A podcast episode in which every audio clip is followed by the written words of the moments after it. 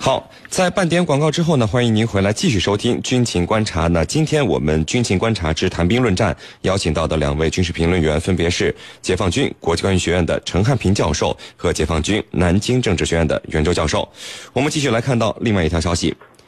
最近几天呢，国际军事领域最大的新闻事件，应该就是在阿联酋召开的。二零一七年度阿布扎比防务展了。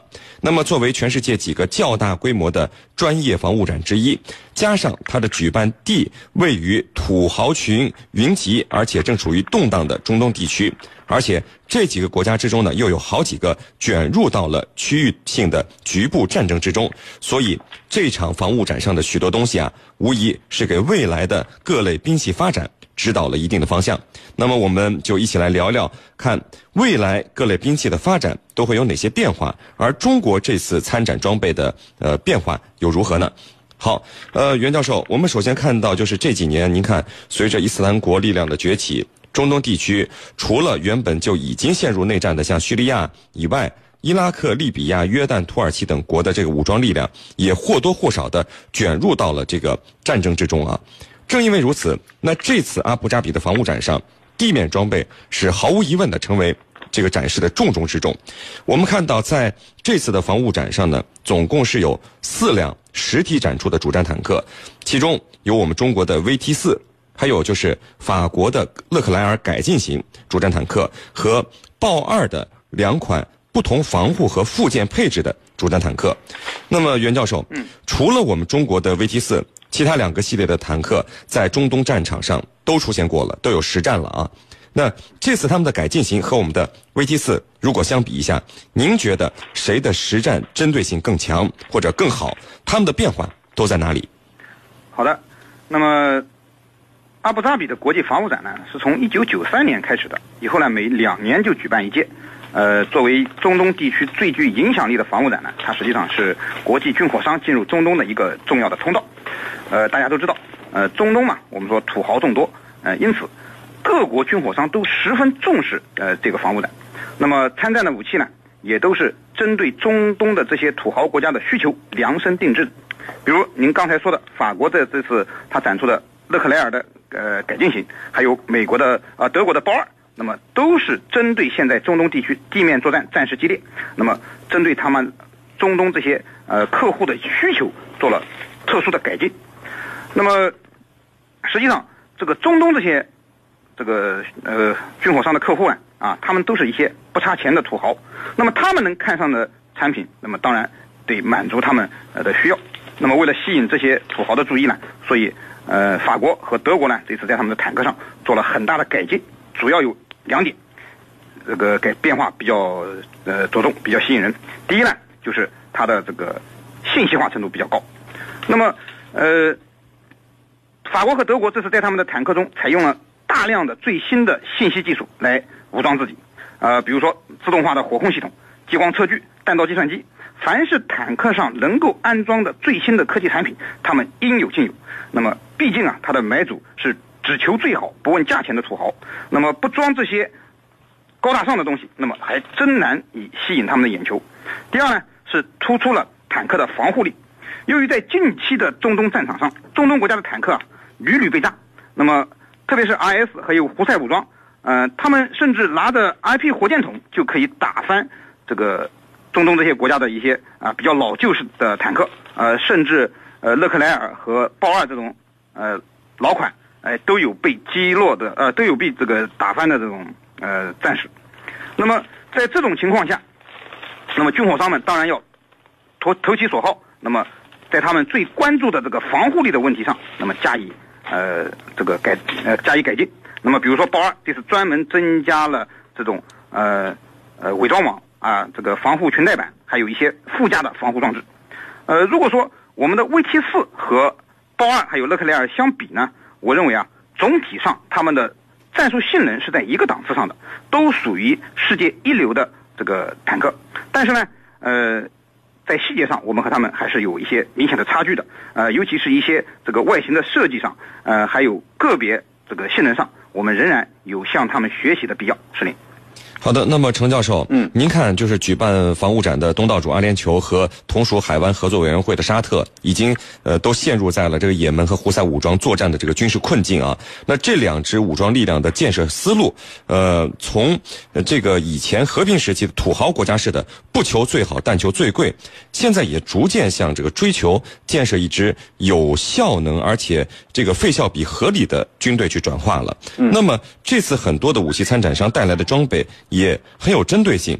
那么，您觉得是通过这种装备上的这种转变，阿联酋和沙特这些土豪国家军队，他们的作战能力会不会也发生一些相应的转变呢？嗯，那这一次在这个防务上，他们呃购买的重点从过去选贵的，到现在只选对的，那么只表明他们在理念上有了一个更新，有了一个呃改变，呃，也也表明他们已经意识到了。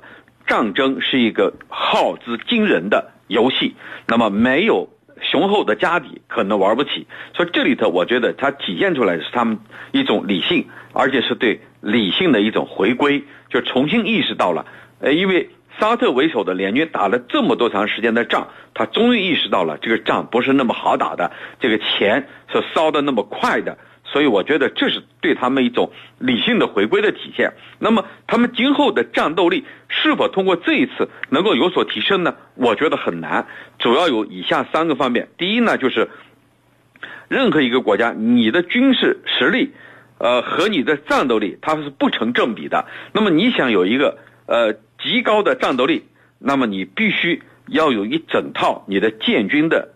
科学合理的理念，还要有一个历史的传承，所以这一点很重要。而这些海湾国家恰恰缺的就是这个。那么你的建军理念到底是什么？呃，你的有一个作风各方面的传承又是什么？那么这个是他们所匮乏的，因为这些是土豪国家。我们知道这些国家，呃，他的这个军队，他的战斗力是存在疑问的。第二个就是训练方法，这个训练方法。那么我们通常讲就是，呃，平时要刻苦，少流血，才能暂时；呃，平时多流汗，才能暂时少流血。那么这种训练方法是非常非常艰苦的，这些土豪们能不能承受，同样是个问题。我觉得很难，要突然间去改变是非常难的。第三个呢，就是呃一种实战的训练，通过实战的训练，那目前来看呢，沙特和阿联酋这些国家，它有的实战的。考验了，但是这种实战的考验对他们来说，可以说，呃，基本上是以失败而告终的。那么别的国家在失败当中总结，在失败当中提升，但是这些国家，我认为没有任何提升，啊，依然是他的这个战军事素养和战斗力依然是非常的低下。所以要让他通过这一次活动能够提升或者大幅度的提升，我觉得是痴人说梦，很难。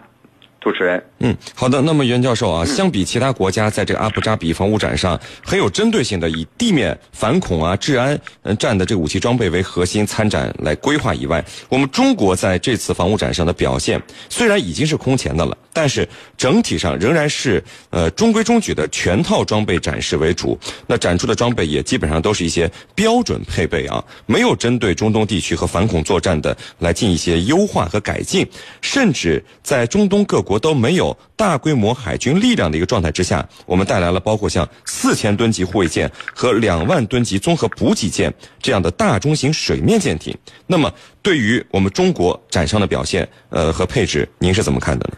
好的，呃，对于我们中国展商这此次在阿布扎比的防务展上的表现呢，我觉得也要分两个方面来看。呃，一一个呢是好的方面，呃，具体来讲呢，首先呢，呃，我们这种整体系的这种呃呃展出啊，那么实际上。呃，显示了我们的国防工业的巨大进步，呃，那么也表明我们中国已经成为世界上少数可以为一个国家的军队提供整套体系装备的国家。那么虽然我们没有专门针对中东国家的这种反恐的需求展出我们的地面装备，但是呢，也可以看出我们是可以提供这种体系式服务的这种全套服务的这个武器装备的。因此，中东的任何一个国家只要能从中国进口这种体系化的武器，那么。他们武器装备的兼容性问题和后续保障的问题都可以迎刃而解。那么，这也就是陈教授刚才讲的这种传承的问题。那么，如果他用了中国的武器，至少在武器装备方面可以使他在这个传承方面啊，这个问题得到一解决。呃，第二个呢是这个我们的宣传包装也有明显的进步。那么虽然说我们这个装这个展出的呢还是制式的装备啊，标准装标准化装备比较多，但是呢我们已经在外形设计啊这个呃广告宣传还有一些造型上啊我们都呃用了这个国际流行的路线，走了国际流行的路线。那么这个应该看到呃我们的进步啊。第三呢是我们武器装备的整体性能是呃有所提升的，呃一改了以往我们中国武器价廉但是质也廉的现象。那么我们现在提供的呃装备呢，哎不仅价廉而且物美。呃当然我们也要看到我们的不足。那么主要的来讲呢，就是刚才我们讲的，我们对这个呃它的这个呃一些细节方面啊武器装备的一些设计的细节方面做的呃不是很好，呃和发达国家呢还有差距。此外呢，我们对市场的需求调查的研究的也不够啊。你比如说，中东的客户和东南亚的不同，那么东南亚国家可能更注重啊是武器的价格这个性价比，而中东国家呢，可能呃对我们的呃武器啊，它可能要求既要有内涵，又要有颜值，所以在这方面我们可能还要。进一步加强是令。呃，我们看到有网友问，就是这次阿布扎比防务展，台湾地区也派展商参展了，带去的呢是雄风二和雄风三型导弹以及沱江级双体护卫舰。难道台湾地区在世界武器市场还能卖出武器装备吗？他们参展的原因和目的是什么呢？程教授，那请您给我们呃解读一下。好的，那么台湾地区这一次参加了这一次防务展，那么推销的是熊二、熊三。呃，去年七月一号呢，台湾的熊三导弹曾经有一个所谓的误射事件。这个误射呢，呃，台湾当局曾经吹嘘可以击沉咱们大陆的航母，结果呢，一艘小小的渔船也没有击沉，仅仅是穿了一个洞。也就是说，它的熊二、熊三也好，这种所谓的是自研自发的自这个自我研发的这种导弹，根本就。不能摆到台面上，无法起到任何作用。那么为什么他们还要去呢？我觉得这里头所体现的就是蔡英文当局的这种刷存在感。那么什么叫刷存在感？蔡英文当局上台以来，不断的扩大所谓台湾的这种生存空间。你看他呃上台以后，很快去访问南美、拉美的拉美的一些所谓的邦交国。那这些做法其实。就是有意识的在扩大它的生存的空间，为台独在进行造势、制造影响，也就是说，企图产生两个中国的这个概念啊。所以呢，他的这个做法，我觉得参展是次要的，刷存在感是主要的。也就是说，要逐步逐步给国际社会造成一种印象。台湾是一个独立主权的国家，那么他这种做法不敢明里摆出来，只有通过这种方式来刷存在感，来制造两个中国的这一种继承事实。我觉得这是蔡英文当局一个非常危险的做法。主持人，好的，非常感谢我们的两位军事评论员，解放军国际关系学院的陈汉平教授和解放军南京政治学院的袁周教授，谢谢两位。不客气，主持人，大家再见。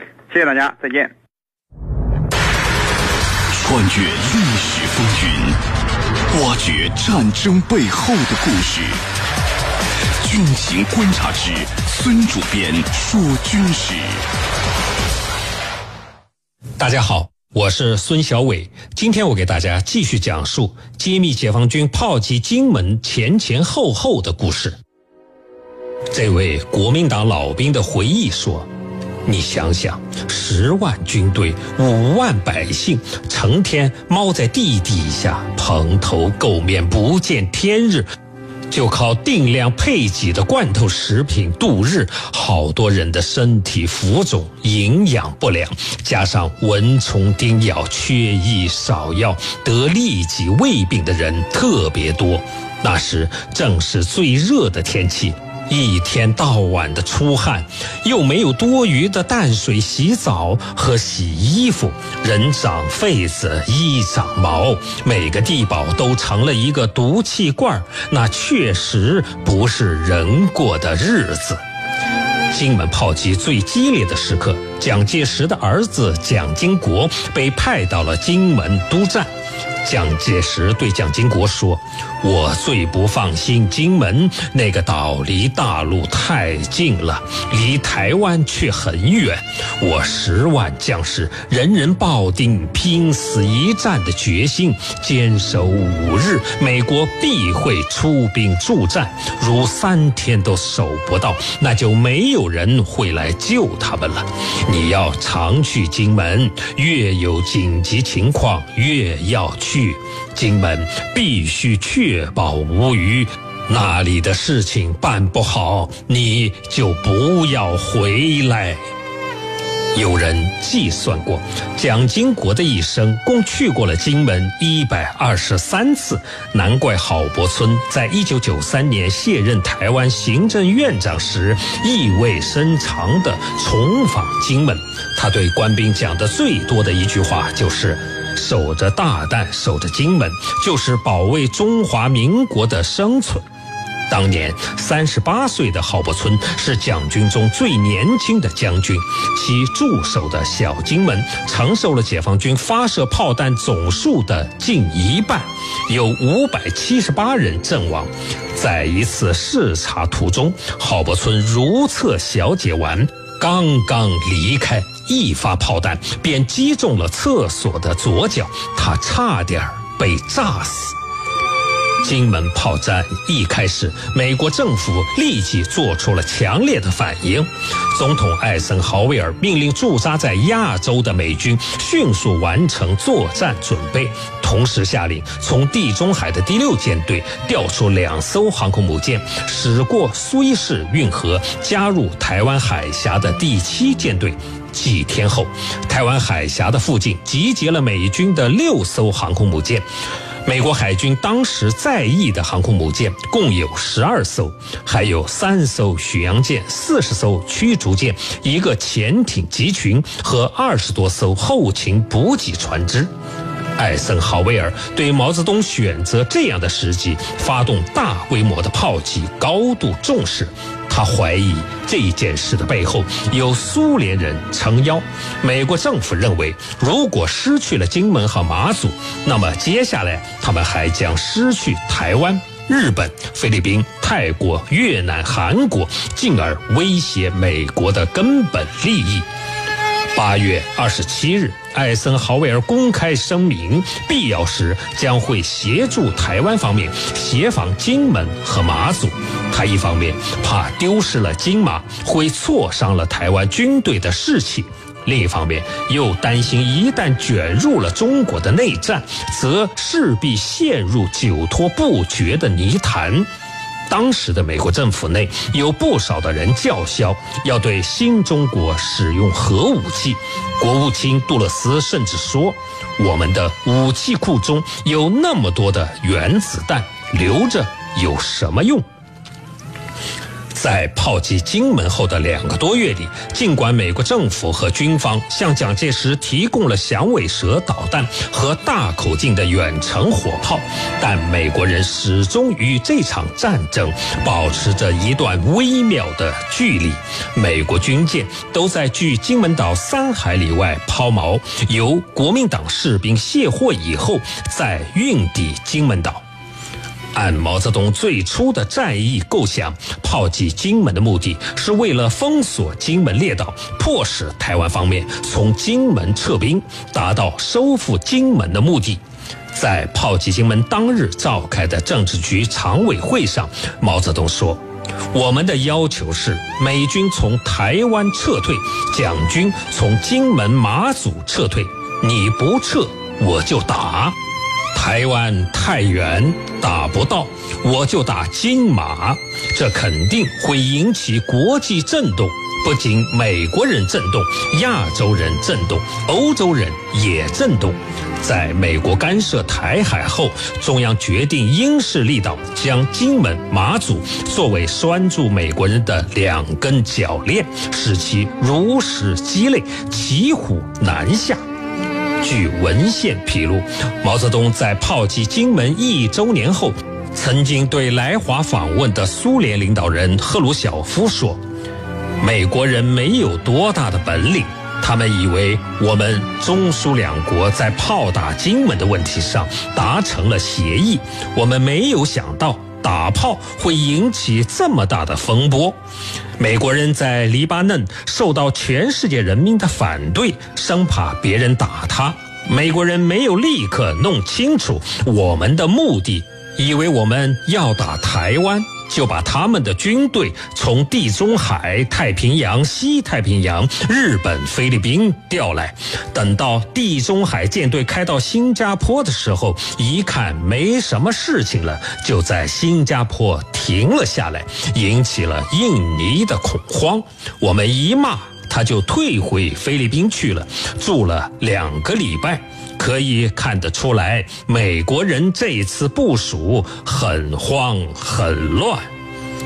一九五八年九月四日，中国政府发表声明，宣布中国领海宽度为十二海里，一切外国飞机和军用船舶未经中华人民共和国政府的许可，不得进入中国的领海和领海上空。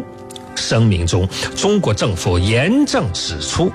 台湾和澎湖等地商代收复，中华人民共和国政府有权采取一切适当的方法，在适当的时候收复这些地区。这是中国的内政，不容外国干涉。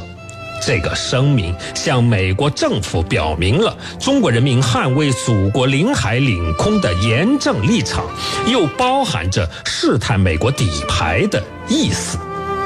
果然，美国沉不住气了，也亮出了底牌。就在声明发表的当天，杜勒斯代表美国政府发表了措辞强硬的声明，公然宣布美国政府将会派兵协防金马。同时，杜勒斯又在同一份声明中向新中国暗示，美国并没有放弃通过中美大使级会谈解决台湾问题的希望。毛泽东后来评价道：“杜勒斯的声明前面很硬，后面就软了，就是雷声大雨点小。”在九月六日的最高国务会议上，毛泽东在谈到金马问题时，再次分析道。对于美国人，你不打他就不想谈，要把这个绞索勒紧一下，他感觉到痛了。他说：“好，好，好，我们来谈吧。你不捏，他就不谈。”好，今天的孙主编说军事就说到这儿，在明天的同一时间我们再见。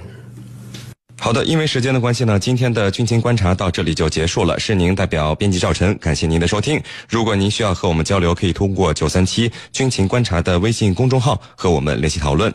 想要了解江苏广播更多精彩节目和互动内容，欢迎在各大手机应用市场下载荔枝新闻客户端。我们明天见。